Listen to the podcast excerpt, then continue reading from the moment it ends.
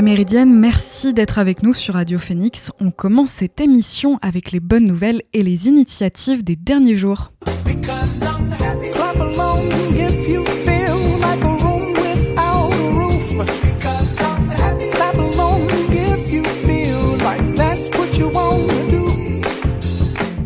Un consortium international de chercheurs a présenté hier le cas d'un homme, le patient de Düsseldorf, en probable guérison du VIH suite à une grève de moelle osseuse. Ce serait le troisième cas de guérison de l'infection par le VIH dans le monde. Jusqu'ici, seuls deux cas de patients en guérison du VIH avaient été déclarés, le patient de Berlin en 2009 et le patient de Londres en 2019.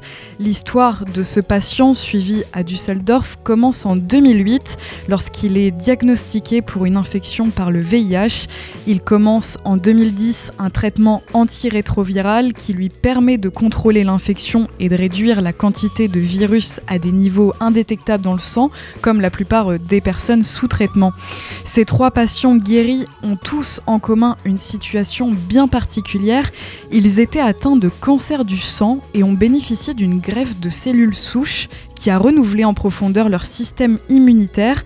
Leur donneur présentait une mutation rare d'un gène dit CCR5, une mutation génétique connue pour empêcher l'entrée du VIH dans les cellules. Étant donné que moins de 1% de la population générale porte cette mutation protectrice du VIH, il est en effet très rare qu'un donneur de moelle compatible ait cette mutation. En 2018, l'équipe médicale n'a plus détecté la présence du virus et a planifié avec le patient un arrêt surveillé du traitement contre le Mais si ces cas de rémission donnent l'espoir aux chercheurs de venir un jour à bout de la maladie, une greffe de moelle osseuse reste une opération très lourde et risquée. Elle n'est pas adaptable à la plupart des porteurs du virus. Partons maintenant au Brésil où la déforestation se poursuit au sein de la plus grande forêt tropicale de la planète, l'Amazonie.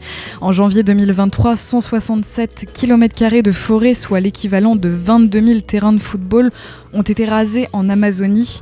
Si ce chiffre est toujours trop haut, il représente toutefois une lueur d'espoir dans la lutte contre le réchauffement climatique et la préservation de la biodiversité. En janvier, premier mois de la présidence de Lula au Brésil, la déforestation dans le pays a chuté de 61% par rapport à la même période de l'année dernière mais la déforestation annuelle moyenne sous le mandat du prédécesseur de Lula a été 75% plus élevée que lors de la décennie précédente. Lula, qui débute son troisième mandat après avoir gouverné le Brésil de 2003 à 2010, a promis de remettre sur pied les agences publiques de protection de l'environnement qui avaient subi de fortes coupes budgétaires et de personnel lors des quatre dernières années. Il a également annoncé l'objectif ambitieux d'une déforestation zéro d'ici 2030 pour ce faire, il compte sur l'aide internationale, notamment par le biais du Fonds Amazonie. Les principaux bailleurs de ce fonds sont actuellement la Norvège et l'Allemagne, mais d'autres pays, dont la France, ont dit récemment étudier la possibilité d'une contribution. Nous étions au Brésil, je vous propose de partir maintenant de l'autre côté du Pacifique, en Australie, où le gouvernement s'est opposé pour la première fois à l'ouverture d'une nouvelle mine de charbon dans le Queensland. Ce projet était contesté en raison de l'impact qu'il aurait eu sur la grande barrière de corail. Les eaux de ruissellement provenant du processus d'extraction menaçaient de polluer gravement la mer, d'attaquer la flore et la faune, et donc les récifs coralliens. Or, la grande barrière est dans un état inquiétant. En 6 ans, elle a subi 4 épisodes massifs de blanchissement, en particulier à cause du dérèglement climatique qui réchauffe l'eau de mer. C'est la première fois qu'une telle décision est prise en s'appuyant sur une loi de protection de l'environnement et de la biodiversité, pourtant adoptée il y a 22 ans.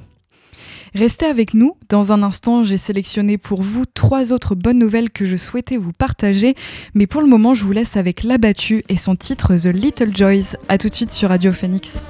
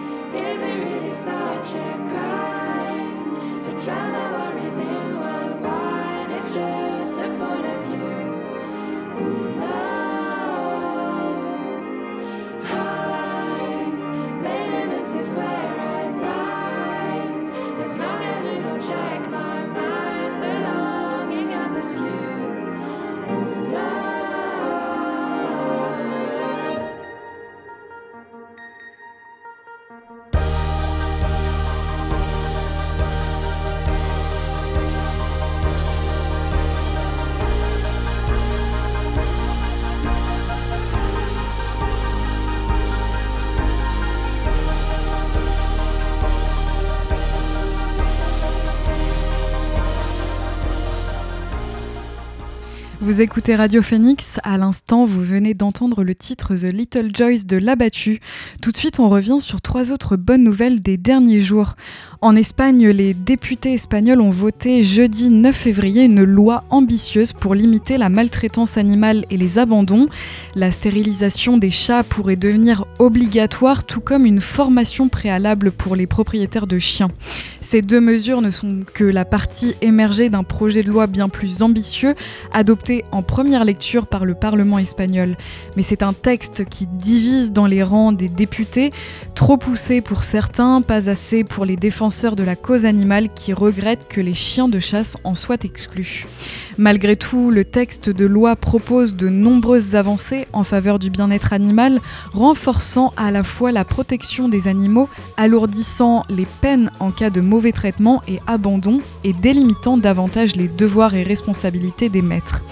Une des mesures fortes du texte est la répression concernant la torture d'animaux, qui ne concernera plus simplement les animaux domestiques ou les espèces protégées, mais bien l'ensemble des animaux sauvages. On reste en Espagne où les députés espagnols ont adopté définitivement jeudi dernier un projet de loi créant un congé menstruel pour les femmes souffrant de règles douloureuses. C'est une mesure inédite sur le continent destinée selon le gouvernement à briser un tabou. Ce congé menstruel est l'une des mesures phares d'un projet de loi beaucoup plus large prévoyant également de renforcer l'accès à l'avortement dans les hôpitaux publics qui pratiquent moins de 15% des IVG dans le pays. Il doit également permettre aux mineurs d'avorter sans l'autorisation de leurs parents à 16 et 17 ans, ainsi qu'un renforcement de l'éducation sexuelle dans les écoles et la distribution gratuite de moyens contraceptifs ou de produits d'hygiène menstruelle dans les lycées. L'Espagne est considérée comme une référence en matière des droits des femmes en Europe et devient le premier pays en Europe et l'un des rares dans le monde à intégrer cette mesure dans sa législation, à l'instar notamment du Japon, de l'Indonésie, de Taïwan, de la Corée du Sud ou encore de la Zambie. Par exemple, au Japon, le droit au congé menstruel est inscrit dans la loi depuis 1947. Les entreprises ne peuvent donc pas forcer une employée à travailler si elle demande à être en congé menstruel. Il n'y a pas de limite au nombre de jours qui peuvent être pris pour ce type de congé, mais ils ne sont généralement pas payés. Idem en Corée du Sud où les employés sont autorisés à prendre un jour de congé par mois qui n'est pas payé. Et autre exemple en, Afrique australe où la Zambie a adopté en 2015 une loi accordant aux femmes le droit à un congé menstruel qui leur permet de prendre un jour supplémentaire par mois sans préavis ni certificat médical en cas de règles douloureuses. Et on reste dans le domaine de la santé. Une nouvelle étude publiée mardi dernier dans Nature Communication relance l'espoir de mettre au point une pilule contraceptive pour l'homme. C'est une pilule qui bloque temporairement les spermatozoïdes en désactivant l'action d'un enzyme. Elle prive ces spermatozoïdes de leur mobilité pendant plusieurs heures. C'est donc une pilule qu'il faudrait prendre avant chaque rapport au moins 30 minutes avant. Pour l'instant, elle fonctionne sur des souris, mais cette pilule temporaire est porteuse des car euh, elle ouvre une nouvelle voie de recherche en matière de contraception chimique masculine. Des essais cliniques chez l'homme pourraient démarrer d'ici trois ans. Restez avec nous pour la dernière partie d'émission. Je serai accompagnée d'Emmanuel, bénévole à Amnesty International Caen, pour une chronique sur la guerre en Ukraine. Mais en attendant, je vous laisse avec Levitation Free Alessandrie. A tout de suite.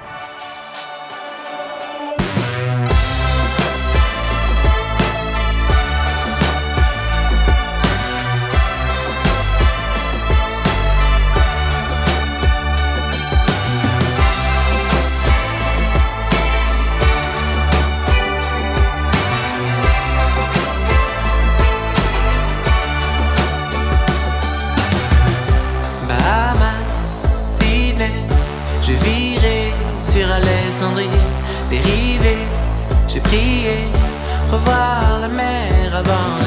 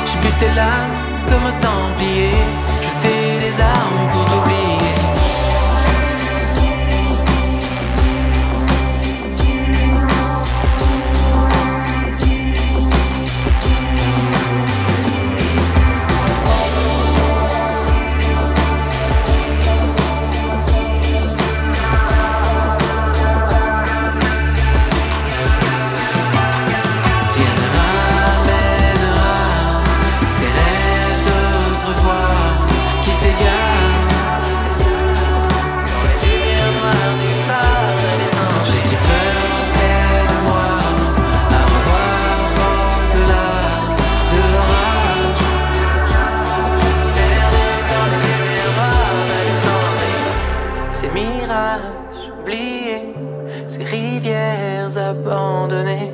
Pourtant j'en rêve encore la nuit. Pourtant je t'aime Alessandrie. Pourtant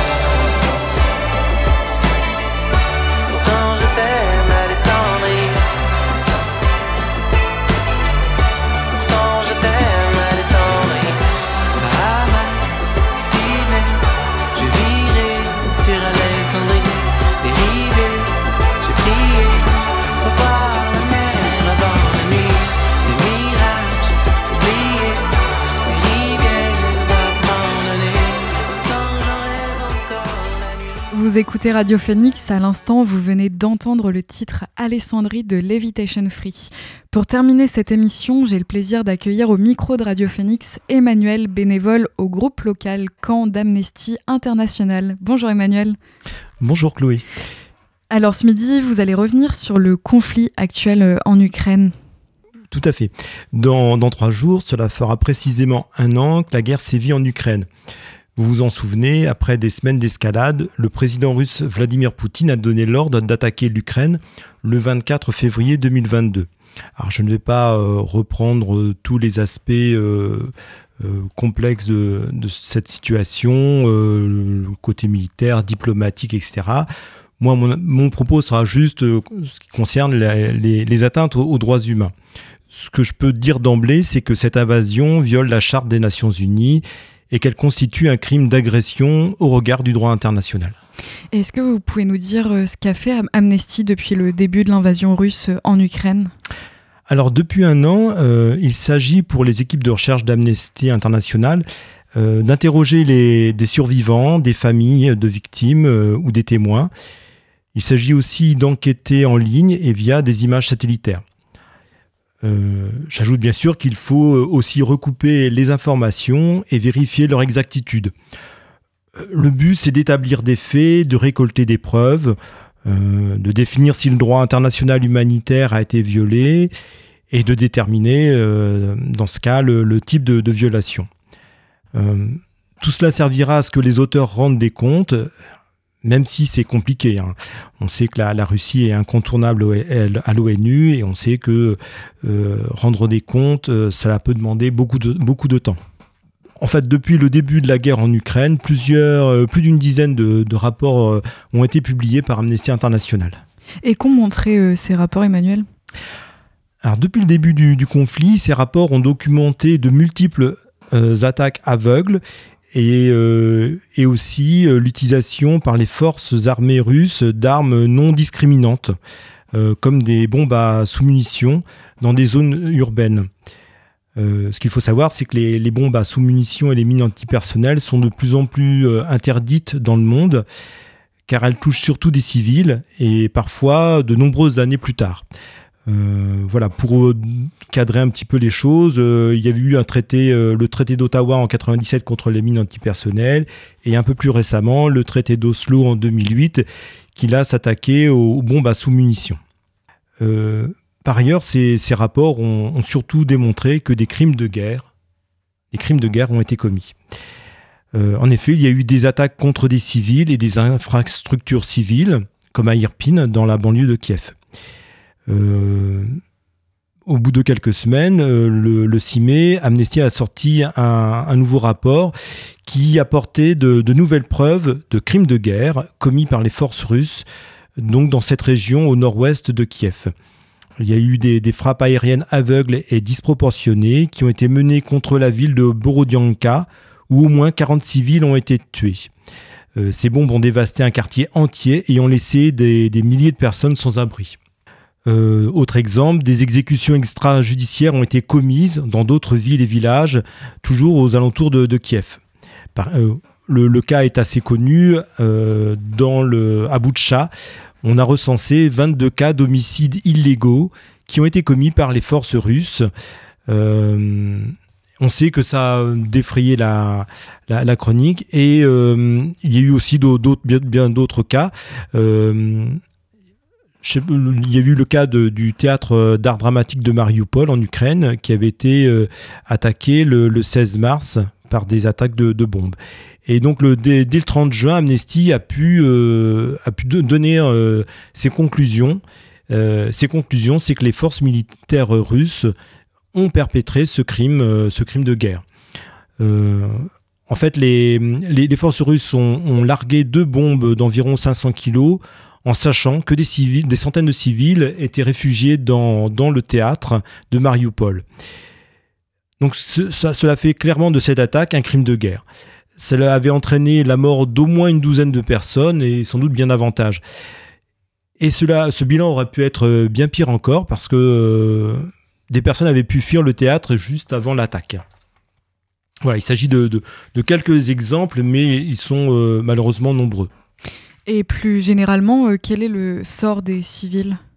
Alors très souvent, euh, les, civils sont pris entre deux feux ou attaqués par les forces armées russes. les, civils se protègent comme ils peuvent, ils sont souvent enfermés dans des sous-sols, presque sans eau et sans nourriture. Par exemple, euh, Amnesty a, consacré un rapport euh, qui est sorti en courant décembre euh, qui pointait le, sort des personnes les plus fragiles parmi les civils, notamment les personnes âgées. On sait aussi qu'il y a eu des, des attaques qui visaient à priver les, populations d'électricité euh, au début de l'hiver. Donc c'est aussi un moyen de, rendre la, vie des, civils encore plus compliquée et, plus périlleuse. Bref, chaque jour, la, catastrophe humanitaire s'aggrave. Selon le Haut Commissariat aux réfugiés, le, HCR, plus de 7 millions de personnes seraient déjà réfugiées dans des pays voisins. Euh, la Pologne accueille actuellement la, majorité de, ces réfugiés. Mais, euh, mais, la fuite est, parfois quelque chose d'extrêmement risqué. Euh, outre qu'elle qu'elle disloque les, familles, euh, les, risques sont nombreux. Les cessez-le-feu pour permettre aux civils d'évacuer ne sont pas toujours respectés. Euh, et il y a eu des, exemples de couloirs humanitaires qui étaient attaqués. Donc ça reste toutefois voilà, un, recours dangereux de, fuir. Donc ça a été le cas notamment le, le 30 septembre dans la ville de Zaporizhzhia, où au moins 25 civils ont été tués par une frappe de, missiles sur un convoi humanitaire. En fait, ce, convoi euh, s'apprêtait à se rendre dans une partie de la région occupée par la Russie pour y apporter une aide humanitaire. Donc le fait de diriger intentionnellement des attaques contre le personnel, les installations, le matériel, les unités ou les véhicules participant à une mission d'aide humanitaire constitue clairement un crime de guerre. Et côté Russie alors côté Russie, il y a aussi de nombreuses préoccupations. Euh, en Russie, Vladimir Poutine mène une autre guerre. Là, il s'agit de la guerre contre la liberté d'expression. Depuis le début de l'invasion russe, la censure fait loi. Euh, on sait que l'usage du mot guerre a purement et simplement été interdit. Euh, et puis on constate aussi que la force règne en maître contre les manifestants anti-guerre. On sait par exemple que en, septembre, plus de 1300 manifestants ont été arrêtés. Bref, le Kremlin veut faire taire toutes les voix dissidentes, toutes les voix contraires au, discours officiel. On s'inquiète aussi beaucoup du sort de nombreux journalistes. Beaucoup ont dû fuir. On parle de dizaines de journalistes qui ont dû abandonner leur travail et ont été dans l'obligation de quitter le pays. Bref, euh, on fait le constat que la population russe n'a quasiment plus accès à une information objective et fiable. Et face à ce constat, justement, que demande Amnesty? Alors, je ne vais pas reprendre toutes les, demandes qu'a pu faire Amnesty au cours de la, sortie de tous ces rapports. Pour faire simple, Amnesty demande justice, c'est-à-dire que euh, les membres des forces euh, russes et les représentants de l'État responsables de violations des droits humains soient tenus de rendre des comptes. Euh, c'est une bonne chose que la, la, Cour pénale internationale, la CPI, mène une enquête.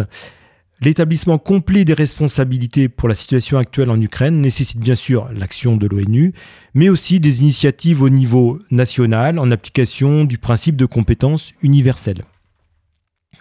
Bref, voilà, c'est toute la communauté internationale, l'ONU, les États. Ça peut être aussi le rôle aussi des autorités ukrainiennes de favoriser ce, travail pour empêcher de l'impunité et permettre euh, même avec retard, que euh, justice soit, soit rendue. C'est pour cela que euh, Amnesty a beaucoup insisté sur ce travail d'enquête essentiel. Et cela passe par la, vigilance sur les preuves à collecter. Je vous donne un exemple. Après, en, novembre, en, novembre, après le retrait des, troupes russes sur la rive droite du, Dniepr à, Kherson, le, directeur régional pour d'Amnesty International pour l'Europe de l'Est et l'Asie centrale. Donc ce, directeur régional a déclaré Nous comprenons tout à fait que les autorités et les civils ukrainiens veulent reconstruire et réhabiliter la région dès que possible, mais préserver les preuves des crimes de guerre doit être une priorité. C'est essentiel pour garantir l'établissement global des responsabilités et permettre à l'enquête en cours de la Cour pénale internationale et aux autres mécanismes de justice nationaux et internationaux de poursuivre les auteurs des crimes les plus graves au regard du droit international commis sur le sol ukrainien. Bah merci beaucoup Emmanuel pour toutes ces explications sur la guerre en Ukraine et la position aussi d'Amnesty International. On aura l'occasion de vous retrouver de temps en temps dans la Méridienne avec grand plaisir. À bientôt. Je vous remercie. La Méridienne, c'est terminé pour aujourd'hui. Merci d'avoir suivi cette émission. On se retrouve demain à la même heure. D'ici là, vous retrouverez Maxime pour l'actualité culturelle à 18h dans la belle antenne. Bon après-midi sur l'antenne de Radio Phoenix et à demain.